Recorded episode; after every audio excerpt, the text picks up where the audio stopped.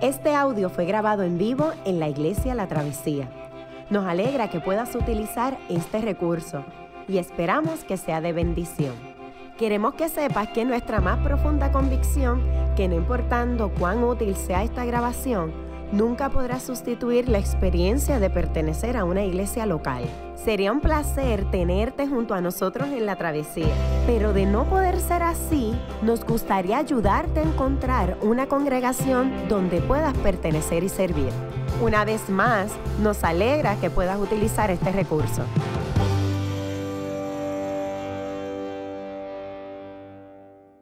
Muy buenos días a todos. Si usted puede ver, ya Ronnie es así, ya no espera uno, no ora por uno, sino que se baja y nos deja aquí arriba. Damos gracias a Dios por, por, esta oportunidad y a todos ustedes por, por estar aquí en este cuarto domingo de Adviento. Y, y estamos, este es el último sermón de nuestra serie, Dios con nosotros. Y es un domingo sumamente especial. Empezamos a mirar entonces al cumplimiento esencial de la esperanza cristiana. Yo quisiera comenzar con lo siguiente en esta, en esta mañana. Los creyentes en el primer siglo, y escuche bien, los creyentes en el primer siglo como parte de su liturgia, de su servicio, de su tiempo de adoración, proclamaban una expresión que contenía en sí misma una radicalidad incomparable. Era bien peligroso, pero con todo y con eso, con ánimo, con alegría, se convirtió en parte de su celebración y de su liturgia. Los creyentes se reunían y decían Maranata una expresión aramea que significaba, nuestro Señor ven. Para los que estaban acostumbrados a servir al imperio romano, ¿cómo que tú esperabas que el Señor viniera? El Señor se encuentra en Roma, en la capital, en la ciudad de paz, en el lugar que controla el mundo entero, en esa ciudad construida por las manos de los grandes emperadores. Esa expresión era peligrosa, pero para los creyentes en el primer siglo llevaba una esperanza impresionante. Y que su Señor no es el que está sentado en el trono de Roma, sino es aquel que un día regresará a transformar todas las cosas. Ahora esa expresión la podemos no entender si la quitamos del contexto. Como les decía, los creyentes vivían bajo el asedio del imperio romano, un imperio que oprimía a Palestina, explotándola, constantemente, mataba a las personas, pero al mismo tiempo un imperio que se dio a la tarea en cierto momento de perseguir a los creyentes. La razón de la persecución hacia los cristianos se encontraba en el centro mismo de su fe. Los creyentes habían resuelto no proclamar a ningún otro como Señor y no adorar a otro como Dios que no fuera a Jesucristo. Y eso les traía muchos problemas. Eso los llevaba a lugares y a la muerte. El imperio romano no permitiría con su proyecto hegemónico de controlar todo, de que la paz romana entendida como, entendida como ellos la entendían, de controlar todas las cosas, se echara a perder por un grupo de rebeldes que no querían reconocer sus dioses y que solamente se doblegarían hacia su Señor que había sido crucificado por el poder de ese imperio. Los creyentes se negarían a creer en el proyecto político de Roma de cambiar todas las cosas. Si lo pensamos, no es la primera vez en la historia de la iglesia que esto sucede.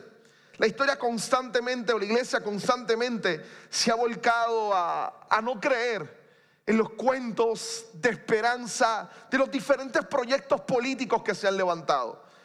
Y que allí cuando la iglesia lamentablemente los ha creído, ha perdido la radicalidad que la describe y que la hace diferente al resto de esos proyectos. Es su confianza en que el único que puede cambiar y salvar todas las cosas es el Señor Jesucristo.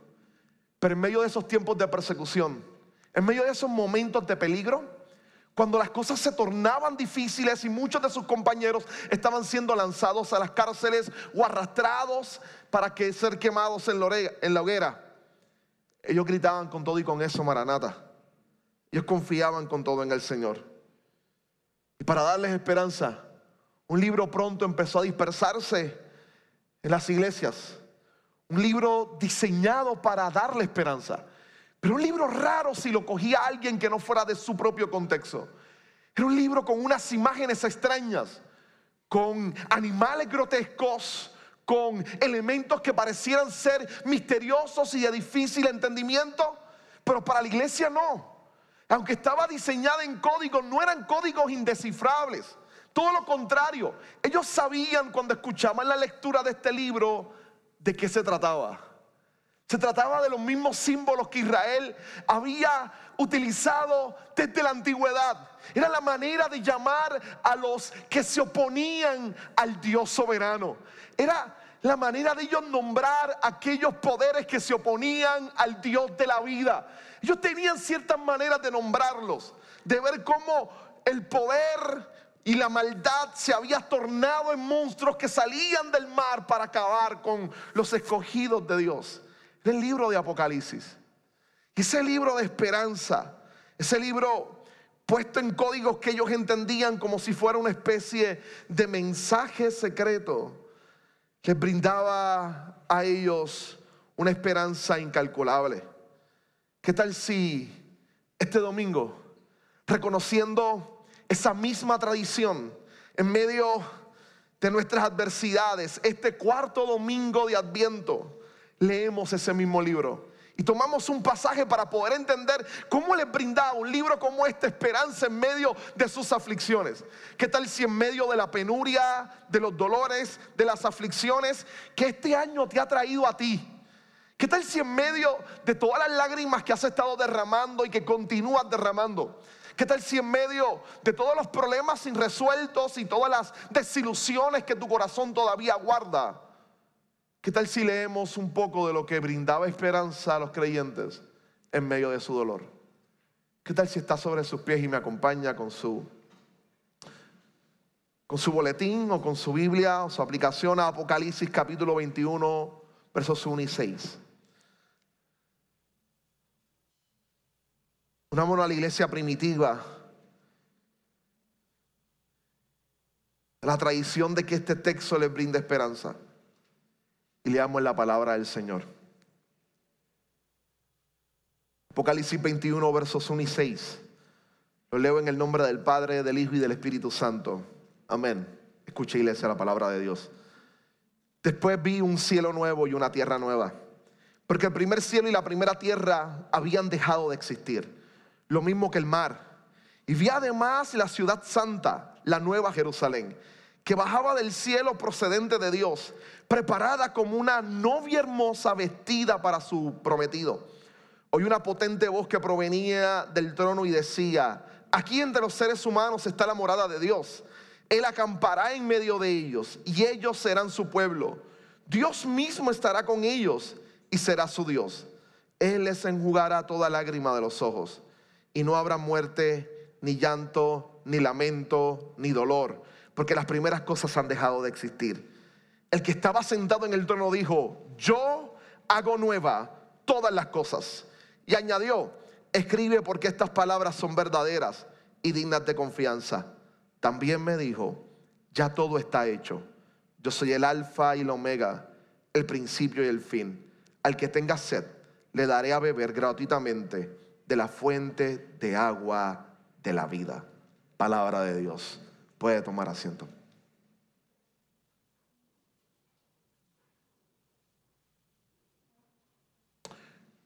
Cuando abrimos las páginas de la Biblia, es impresionante, es impresionante el escenario que, que se destapa de forma inmediata. Es un Dios bueno, un Dios creador, un Dios sabio que crea todas las cosas con propósito y con bienestar.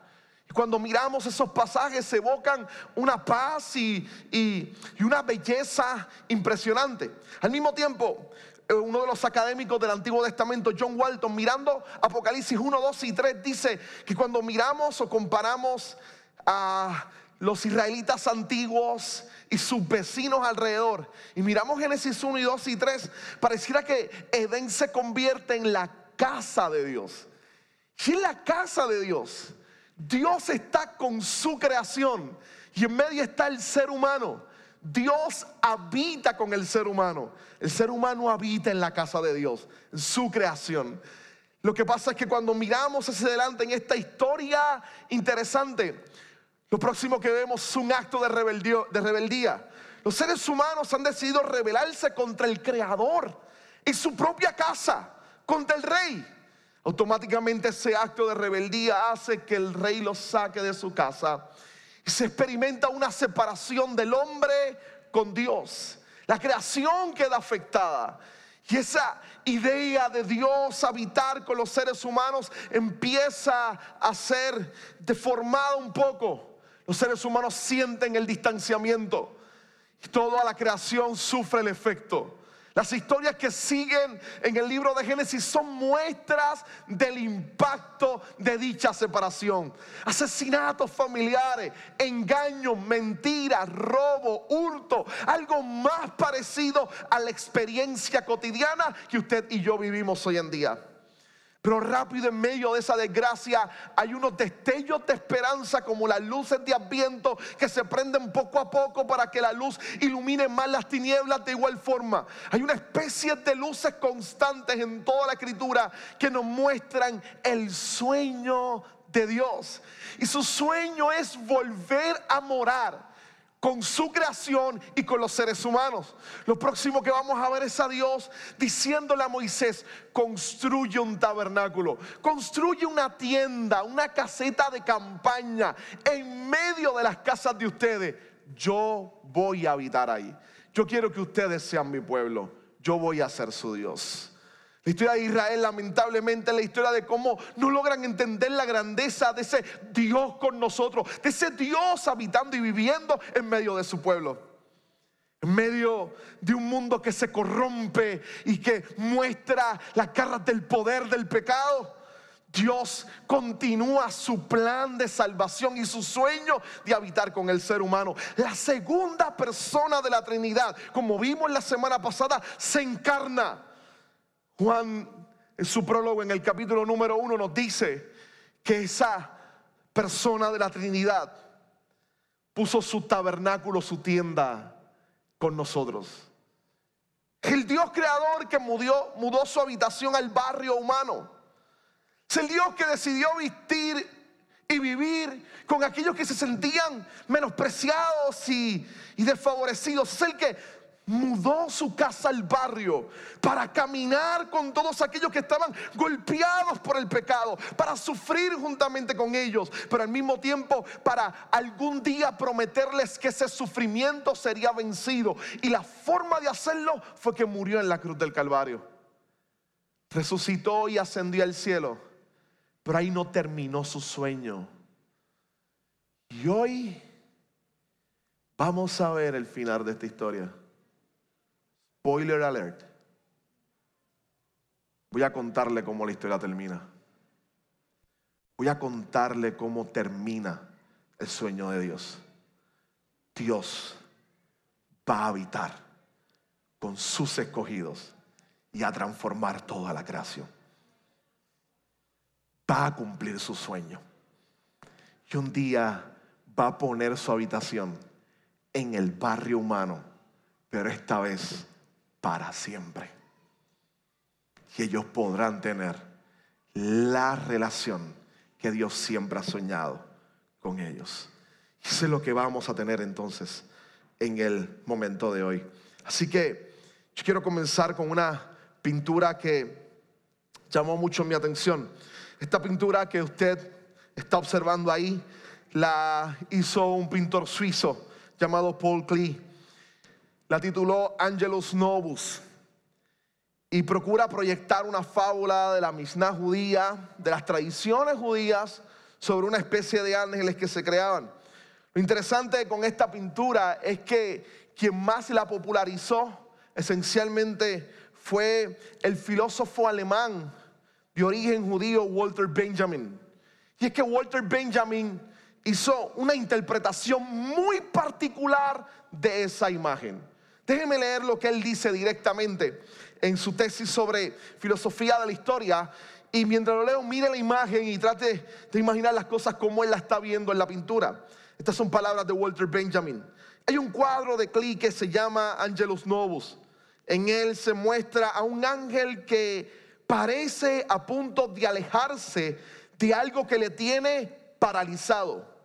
Sus ojos miran fijamente, tiene la boca abierta y las alas extendidas.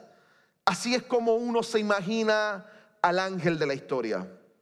Su rostro está vuelto hacia el pasado, donde nosotros percibimos una cadena de acontecimientos. Vemos la historia como causa y efecto dirigidas hacia un progreso. Él ve una catástrofe única que amontona ruinas sobre ruinas y la arroja a sus pies. Bien quisiera él detenerse, despertar a los muertos y recomponer los pedazos. Pero desde el paraíso sopla un huracán que se enreda en sus alas y que es tan fuerte que el ángel ya no puede cerrarlas. Ese huracán le empuja irremediablemente hacia el futuro, futuro al cual él le da la espalda, como si no le interesara, o como si lo que va a ver fuera peor de lo que está viendo. Mientras los escombros se levantan ante él hasta el cielo, ese huracán, dice Walter Benjamin, es el que nosotros llamamos progreso. Déjeme explicarlo. Walter Benjamin está diciendo que ese es el ángel de la historia, es una manera nueva de romper con los elementos tradicionales de cómo la gente entendía que debía ser la historia. Walter Benjamin está diciendo la historia no es una serie de acontecimientos que rigen el mundo hacia el progreso. Él se encontraba en medio de todas las calamidades de la Segunda Guerra Mundial como un judío que la vivió en Europa. que es uno de los primeros que empieza a romper con la idea de que el progreso humano es real y que el futuro va a ser mejor que el pasado. Y de aquí él saca a decir que lo más probable el futuro es una serie de acontecimientos desastrosos y de calamidades. La historia no se rige hacia el futuro, se rige hacia el desastre. Esa es la marca de nuestra sociedad. Si usted se pone a pensar, es exactamente así como vive muchas personas hoy en día. Este ideal de la modernidad, del progreso, de que el futuro puede brindarnos algo bueno, se ha ido perdiendo con el paso de los años. Lo que algunos llaman modernidad tardía nos ha traído un sentimiento de desencanto, de inseguridad. ¿Qué realmente es el futuro? ¿Qué es lo que nos va a traer? Tal vez ya no hay esperanza, ya no hay nada bueno. Inclusive, la literatura abandonó la empresa de crear o formar utopías. Ya la literatura no forma, no crea utopías. Todo lo contrario, han sido reemplazadas las utopías, las utopías por un nuevo modelo. Le llaman la distopia. Estas historias de un mundo apocalíptico, todo destruido, crisis por todos lados, caos en todo momento. Lo que la literatura constantemente empuja, lo que el cine nos lleva a ver, es la desconfianza de que el futuro en algún momento va a ser peor que el presente. Así que disfruta el presente, goza el momento que estás viviendo, porque de aquí a tantos años el mundo será un caos absoluto. Ese es el imaginario de la cultura popular hoy en día. Peor todavía es cuando esa destrucción y desolación sobre ese futuro catastrófico es el que hoy la ciencia y la política hacen eco. Lo triste, y escucha bien, es que esta nueva visión utiliza el miedo y la desesperanza como mecanismos de poder para impedirnos imaginar un mundo verdaderamente diferente en el futuro. Es por ello, y repito, que el pasaje que vamos a tocar hoy sigue siendo radicalmente esperanzador y sigue teniendo el poder de retar lo que la sociedad establece como cierto. En medio de un mundo que mira el futuro de manera desastrosa, Apocalipsis se levanta diciendo que ese futuro estará dominado por el Señor de la historia, por Jesús, y que Él, el Dios de la vida, transformará todas las cosas para gloria de su nombre. El futuro cristiano tiene luces de esperanza. Y esperanza que debe motivarnos a vivir de manera diferente. Mira cómo comienza este pasaje. Su primer verso es sobre la restauración de la creación. Después vi un cielo nuevo y una tierra nueva porque el primer cielo y la primera tierra habían dejado de existir. Lo mismo que el mar. Automáticamente pasa el autor a decirnos, cielo y tierra serán recreados y transformados. Toda la creación disfrutando de la gloriosa renovación de Jesucristo. Es el cántico o el poema de Colosenses capítulo 1 cuando afirma que Jesús en la cruz estaba reconciliando todas las cosas, tanto las que están en el cielo como las que están en la tierra, haciendo la paz mediante su muerte. Es el reclamo de Romanos cuando Pablo grita y dice que la creación está gimiendo, aguardando el día en que sea restaurada y transformada. Se logra ver por fin. Dios anunciando un día, toda la creación será cambiada y transformada. Será renovada. Es interesante, esto tiene una fuerza increíble. Yo crecí en una tradición que de alguna manera suprimía esta verdad. Simplemente no llegaba en muchos casos a ella. Y la gran mayoría de los predicadores de la tradición de donde yo provengo que marcaron el evangelicalismo popular en Puerto Rico apuntaban a una especie de paraíso en el cielo este, platónico donde el fin del ser humano será el cielo, un cielo inmaterial donde las almas casi vuelan. Pero aquí Apocalipsis rompe con esa visión y nos dice, no, es que el plan de Dios no es sacarnos de su entorno y de su principio fundamental desde el inicio. No, es que el pecado afectó su creación, pero su muerte en la cruz vino para rescatar a la creación y un día va a redimirla completamente para gloria de su nombre. Él no tiene plan B, sigue siendo su plan A. Entonces, habla sobre esa recreación y culmina con una expresión interesante. El primer cielo y la primera tierra pasaron y allí no va a haber mar. No es que Dios esté en contra del mar y a nosotros con milenios eso casi nos pone, nos trae problemas, ¿no? ¿Cómo es que en el paraíso no va a haber playa? Uno mira esto y de seguro a un teólogo continental que, que escriba desde los Alpes en Suiza, tal vez le haga mucho sentido que haya sol, pero que no haya mar. Pero a los isleños, la playa es importante. No es que va a suprimir la existencia del mar. El mar, y le dije al principio que estos eran códigos que ellos utilizaban constantemente y que ellos sabían. Desde el Antiguo Testamento, el mar siempre representó todo lo que brindaba temor, todo lo que les daba miedo. Israel era una nación esencialmente de agricultores y cuando se pegaban a las costas las olas parecían tragarse la tierra. Así que el mar siempre era visto como algo que, que brindaba miedo, que brindaba terror. Los barcos al principio con poca capacidad de navegación salían y el mar los acababa, no regresaban. Así que lo que está diciendo es que esa fuente de temor, esa fuente de maldad no existía existirá. Lo que nos está brindando es un futuro donde no hay temor, donde no hay miedo, donde no hay ninguna fuerza hostil contra la creación de Dios, sino todo lo contrario, es un cuadro pintado con la belleza y la grandiosidad de un creador sabio y maravilloso que nos promete una creación poderosa y hermosa. Luego de presentarnos esa creación, el escritor de Apocalipsis entonces se mueve y decide hablarnos sobre la redención de su pueblo. ¿Dónde estamos nosotros?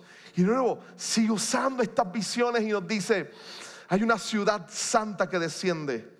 Esa nueva ciudad que empieza a descender es la nueva Jerusalén y es la iglesia del Señor, que baja del cielo procedente de Dios preparada como una novia hermosamente vestida para su prometido. Es interesante porque este pasaje sigue evocando fuerza en nosotros. seguro todos los que me están escuchando hoy han ido a una boda. Cierto o falso, la parte más importante de la boda no es el novio. No somos nosotros. tú estás ahí desde el principio. Y la gente te saluda, conversa contigo, pero nadie suspira por el smoking del novio. No importa que se haya tirado la tela, nadie suspira por lo que él está vistiendo. Pero llega la novia y la gente se pone de pie, mira hacia atrás y tú escuchas los aplausos y el...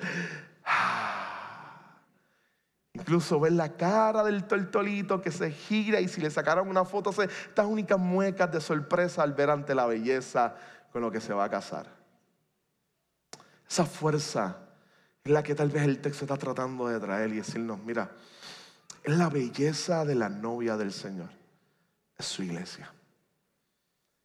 Ha creado este espacio poderoso y maravilloso para ella, para estar con su iglesia, con sus escogidos, con sus redimidos, con aquellos que, que compró a precio de sangre, con aquellos que pagó por ellos en la cruz del Calvario. Así la presenta, ya no como aquella que está siendo perseguida, ya no como aquella que simplemente es peregrina y extranjera. No, ahora es la, la que se espera, la deseada. Ahora es esa novia que se aguarda, que llega con esplendor a su nuevo hogar, a su nueva realidad, a esa creación transformada, preparada por Dios su novio para ella. La imagen es hermosa y poderosa en todos los sentidos. Pero quiero quitarla de su contexto. Piénselo. Ellos están siendo perseguidos, arrastrados constantemente. Están siendo golpeados. Y escuchan un libro que les dice, un día Dios transformará todo y lo que les da miedo ya no existirá. Pero ustedes serán presentados no con la ropa de la persecución con el sentimiento de tener que esconderse y de huir porque el poder imperial quiere acabar con su vida. No, estarán en una celebración porque son la invitada especial de la creación de Dios, la iglesia. ¿Puedes sentir la fuerza de esta imagen? Déjeme darte otra más. Continúa haciendo. Entonces aparece una voz potente y pasa entonces a hablar sobre sobre el futuro de Dios. Y una potente voz que provenía del trono y decía, aquí en de los seres humanos, y este es su sueño, está la morada de Dios. Está el tabernáculo de que le den de Dios. Está el sueño de Dios en Génesis 1 de que le den fuera su casa. Está el deseo de Dios con Moisés de que creara el tabernáculo. Está el sueño de Dios en Mateos 1 de la segunda persona de la Trinidad viniendo la tierra para estar con los seres humanos. Al fin se ha de cumplir. Es la morada de Dios en medio de los seres humanos o entre los seres humanos. Él acampará en medio de ellos y ellos serán su pueblo Dios mismo estará con ellos y será su Dios. La fuerza de esa belleza de Dios controlando todo, transformando nuestras vidas. Ahora, ¿cuál es el efecto de ese Dios que pone su morada en medio de nosotros y decide habitar con nosotros? Mira el verso 4. Él les enjugará toda lágrima de los ojos. Ya no habrá muerte ni llanto, ni lamento ni dolor, porque las primeras cosas han dejado de existir. Estos son los efectos que tiene el que Dios decida vivir en medio de nosotros. Es abiertamente una vuelta a ese mundo perfecto, a ese lugar que Dios planificó. Retornar al Edén. Estas palabras deben resonar en nuestra mente. Escúcheme bien. No muerte, no llanto, no lamento, no dolor. Es colocarle el fin a las armas de intimidación que utilizan los poderes para oprimir a los seres humanos. Son las armas que el pecado individual y estructural utilizan para intimidar y reprimir la fe. Por lo que este texto lo que significa, lo que nos está gritando, es el fin del pecado. El pecado es vencido y la fuerza del pecado, la muerte, el lamento, el dolor, quedará vencido para siempre. Este es el punto donde la escritura dice, el pecado será vencido y erradicado de toda la creación completa. No llanto. Escúchalo de nuevo. No muerte, no llanto, no lamento, no dolor. Tómate un momento. Vamos a detener el sermón. Tómate un momento. ¿Tú puedes pensar en esto? ¿Qué tal, qué tal si, si interiorizas este momento del sermón? ¿Puedes sentir la fuerza de esta proclamación de esperanza? ¿Puedes? ¿Puedes imaginarte un mundo así? Piénsalo. ¿Puedes imaginarte? ¿Se te hace fácil imaginarte un mundo así? Déjame hacerte una pregunta más íntima y contéstatela tú mismo hoy. ¿Deseas un mundo así? ¿Realmente deseas? ¿Lo puedes imaginar? ¿Lo deseas? ¿Crees que esto es importante? Lo que estamos compartiendo hoy.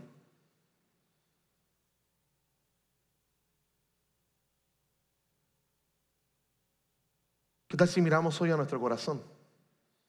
Hacemos un análisis muy profundo. ¿Realmente lo podemos imaginar? Se nos hace difícil. Esta sociedad tan cínica y tan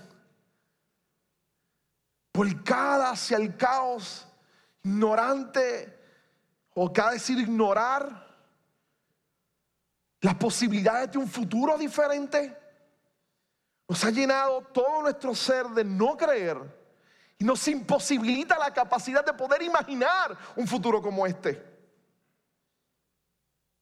¿Qué tal si hoy miras a tu corazón? Tal vez muchos de nosotros, esta noticia solamente, para muchos de nosotros, esta noticia solo funciona para débiles. No, no, no.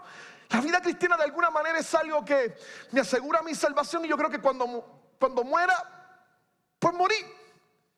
De alguna manera voy a una existencia eterna. Pero esa idea de un mundo diferente, distinto, donde los muertos vuelvan a vivir donde no exista muerte, Dios reine para siempre. ¿Lo puedo imaginar? De nuevo, para muchos de los que estamos aquí, esto es imposible de imaginar. Porque para nosotros la vida es para el que trabaja, para el exitoso. Esas noticias son para gente débil. El exitoso, para el exitoso, no existe futuro. Solo existe el presente que se está forjando. Solo el presente que voy forjando con mis capacidades. Así que trabajo hasta más no poder. Me esfuerzo hasta más no poder. Porque yo entiendo que lo que verdaderamente importa es el presente. Los débiles solamente se ponen a soñar con el futuro. Los exitosos, los, los, emprendedores, la gente que pone las manos a trabajar, son las que forjan su presente, que es lo que verdaderamente importa. Parece esta una charla de motivación. Si ese es tu pensamiento, has descubierto quién es tu Dios y cuál es tu escatología o tu visión de futuro. Una donde el ser humano vale por lo que produce donde el dinero y el éxito solo se logran. Solo, solo logran todas las cosas. Solo el éxito y el dinero. O tal vez se te dice difícil hoy imaginarlo y necesitas que Dios te ayude a soñarlo. Porque tu corazón está tan herido por desilusiones, por las pérdidas, por los llantos, por el dolor que has tenido que experimentar en estos últimos años. Tal vez se te hace difícil imaginar un mundo así, simplemente porque tu presente está cargado de todo el caos, de tus malas decisiones, de todo, de todo las heridas que, que la vida ha empezado a colocar en tu interior y realmente te ha vuelto alguien que no quiere pensar en el futuro porque te abruma demasiado el dolor y la angustia del presente. Necesitas que el Señor te ayude porque tu pecado te hace pensar que eres inmerecedor de un futuro así, así que ¿para qué vale la pena soñarlo? ¿Para qué vale la pena soñarlo? ¿Para qué vale la pena soñarlo? Los años que he vivido han sido tan malos y aún así estoy adorando a Dios. ¿Dónde está Dios? ¿Dónde está el Dios de ese futuro? Aquí y ahora, en medio de mi angustia. Hace 211 años atrás, un día como hoy, el 22 de septiembre de 1808, en la ciudad de Viena, uno de los compositores más geniales del mundo, Beethoven, escribió la quinta sinfonía. La quinta sinfonía. Es interesante porque se ha convertido en una de las piezas más iconas de la música clásica. Es la pieza que comienza con el pam, pam, pam, pam, pam, pam, pam, pam, y continúa. Es una pieza que al escucharla sabes automáticamente, te tapa algo en ti. Más, se convirtió en la pieza primaria por la cual se conoce a Beethoven. Y los críticos de ella dicen que es la pieza más genial de toda la música clásica. Sus construcciones, su manera de hacerla. Sin embargo, les cuento algo. El día del estreno fue exactamente el 22 de diciembre de 1808, 211 años atrás. Fue un desastre. Fue un desastre. El lugar donde, la, donde iban a dar el concierto estaba congelado. La gente se estaba muriendo de frío. Estaba totalmente frío. Antes de que esta composición saliera, la quinta sinfonía, habían pasado cuatro horas de concierto. Los oídos de la gente estaban abrumados. Cuando llegó el momento de la quinta sinfonía, Beethoven decidió que era el compositor, ser el director y el pianista. No es solamente el que crea la obra, es el que dirige la obra, pero se mete dentro de la obra a tocar también. Y en medio de eso, dice que tuvo que parar varias veces porque los músicos hicieron uno de los peores propuestas en escena. Tuvo que parar varias veces ante la ejecución horrible de los músicos. Todo estaba saliendo mal. Si fuera por ese primer lanzamiento, esta sería una, simplemente una obra que quedaría en el olvido. Sin embargo, el tiempo le gritó al mundo la genialidad del compositor. Se convirtió en el icono que es la quinta sinfonía de Beethoven. Esta historia casi nos habla de Dios. Es el compositor de esta obra llamada plan de redención. No solamente es el compositor, escucha iglesia, nuestro Dios es el director de esa obra. Él dirige todos los planes de esa historia desde el principio hasta el final. Él no solamente es el compositor, no solo es el director, sino que entra dentro de la obra y se pone a tocarla con nosotros. Dirigiendo nuestros acordes. Se hace uno junto con nosotros y empieza a tocarla, a celebrarla, a ver lo hermoso de la obra que Él ha creado junto a nosotros. Sabiendo que nosotros somos malos músicos, nuestras proyecciones serán pésimas. Tal vez jamás lograremos tocar correctamente esa obra de redención, nuestro rol. Sin embargo, eso no desmerece el poder de la genialidad de la obra las angustias, tus fracasos, tus adversidades no deterioran la obra de redención, no deterioran el futuro maravilloso que Dios tiene guardado para toda la creación. No, esa esperanza sigue siendo latente. Ahora, ella no solamente se convirtió en famosa una obra icona simplemente por lo genial que es, el mundo pop también la ha utilizado. Pero interesante, la BBC la tocaba siempre que iba a dar una transmisión de algún avance de guerra en la Segunda Guerra Mundial. Cuando la BBC en Inglaterra iba a hablar sobre los avances de la Segunda Guerra Mundial, iniciaba su noticiario con el inicio de la obra de Beethoven. Pam, pam, pam, pam. Pam, pam, pam, pam. La razón es interesante. Es que cuando usted busca la clave Morse. La clave Morse para victoria es enviar un documento con la V. Y en clave Morse, la V de victoria se toca igual. Ta, ta, ta, ta. Ta, ta, ta, ta. El inicio de la obra de Beethoven se convirtió en el anuncio de victoria. Una obra que comenzó en fracaso aparente de un compositor que la dirige y que se mete adentro a tocarla, se convirtió en la antesala de noticias de victoria en Inglaterra en la Segunda Guerra Mundial. Mire este pasaje.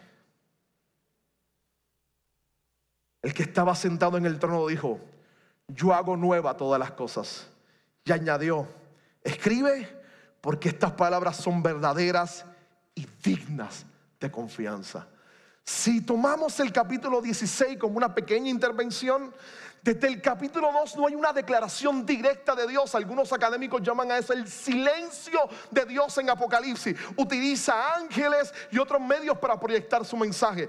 Pero es aquí a la altura del capítulo 5, del, capítulo 21, en el verso 5, donde ese silencio se rompe y Dios mismo habla.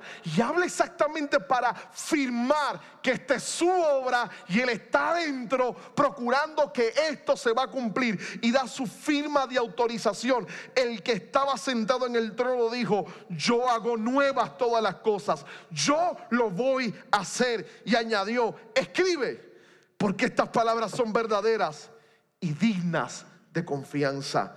No importa cómo la gente haya percibido que haya comenzado su gran obra, sigue siendo una composición de victoria. Y el compositor, director y el encargado del cumplimiento es nada más y nada menos que aquel que las escrituras dicen que en él no hay mudanza alguna y no hay sombra de variación. Aquel Dios que dice que sus palabras son en el sí y amén. El Dios que se encarnó para morir por nuestros pecados ese Señor majestuoso y poderoso que dirige esta obra es el que la va a llevar a su cumplimiento pleno y maravilloso.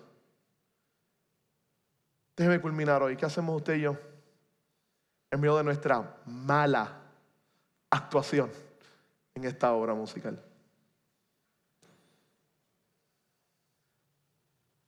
También me dijo, ya todo está hecho. Yo soy el alfa y el omega el principio y el fin.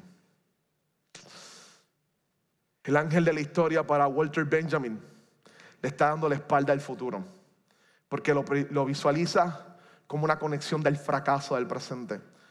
Walter Benjamin estaba pasando momentos horribles en la Segunda Guerra Mundial. Lo que Walter Benjamin necesitaba tal vez era recuperar las esperanzas de su pueblo. Lo que tal vez necesitaba era escuchar el mensaje del cristianismo.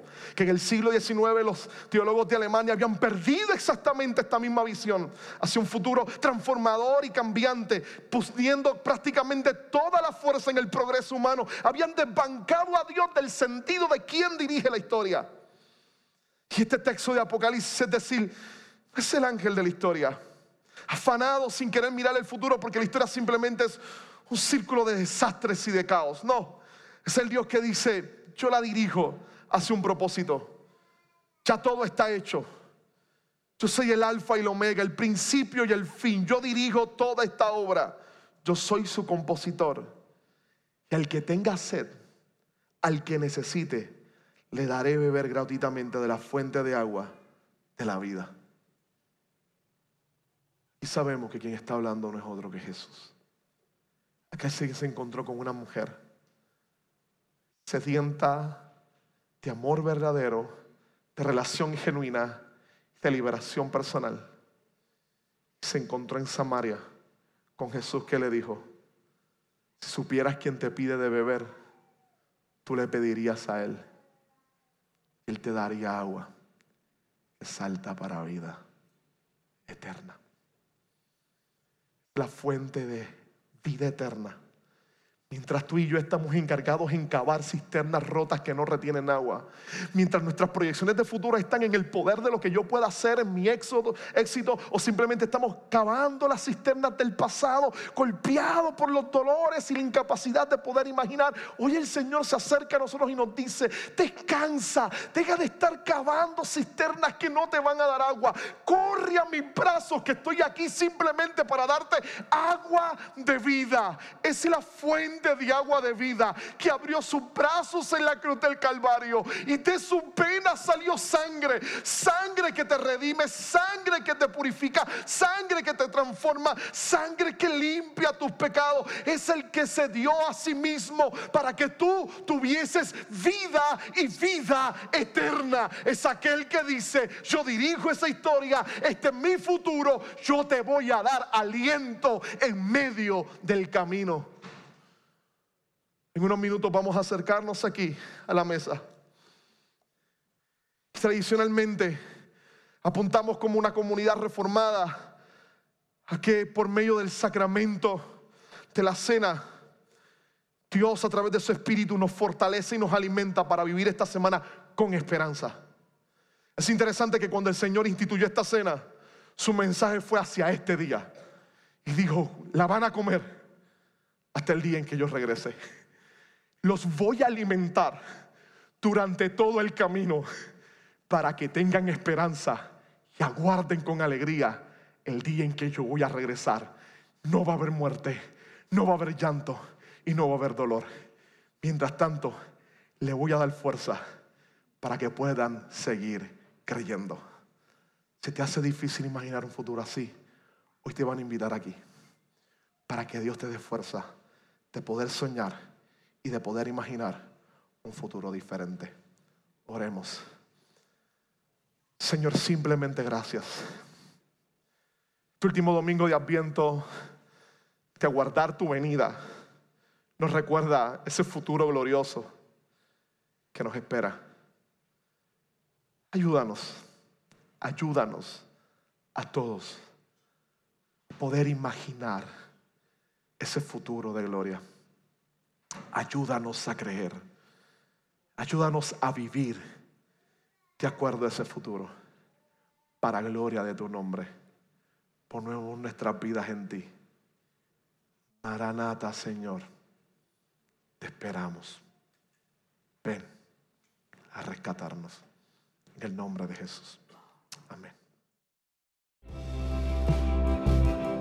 Qué bueno que pudiste escuchar esta grabación. ¿Qué tal si la compartes con otros? Recuerda que hay muchos más recursos en nuestra página latravesía.org, donde también puedes realizar un donativo. Dios te bendiga.